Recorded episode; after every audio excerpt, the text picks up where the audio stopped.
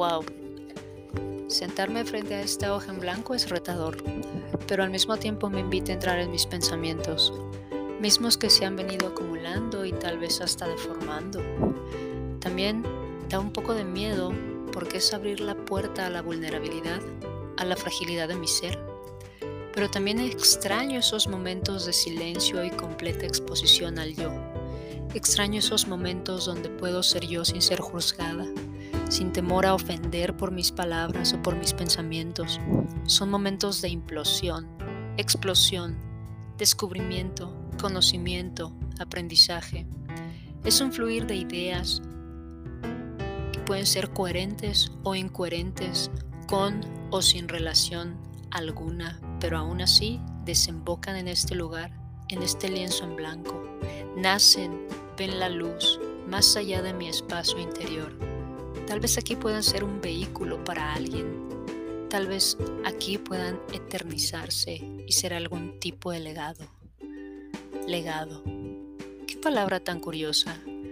Creo que da referencia a las huellas que dejamos mientras estuvimos en este tiempo y espacio.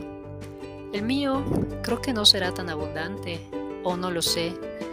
Tal vez a mis ojos es pobre, pero para alguien más, con otra perspectiva, es diferente.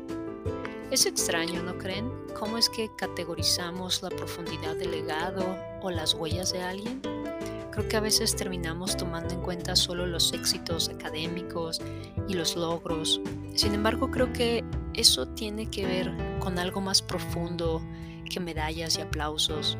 Son palabras de aliento brindadas en el momento preciso es el haber dado la mano al caído, son los valores y principios con los que vivía, son las sonrisas brindadas, es haber prestado sus oídos en el momento preciso al que lo necesitaba, es haber guardado silencio cuando fue necesario, fueron los abrazos dados, las lágrimas que secó, las miradas compartidas, las travesuras hechas, el silencio, todas esas cosas que se quedan tras bambalinas y que solo un corazón sensible puede recibir. Otra vez empecé a divagar sin rumbo fijo. Esa es la magia de este lienzo en blanco. Puedo trazar caminos, avenidas, veredas, subir, bajar, volar si se me da la gana, pero siempre estar aquí dándole lugar a lo que quiere exponerse.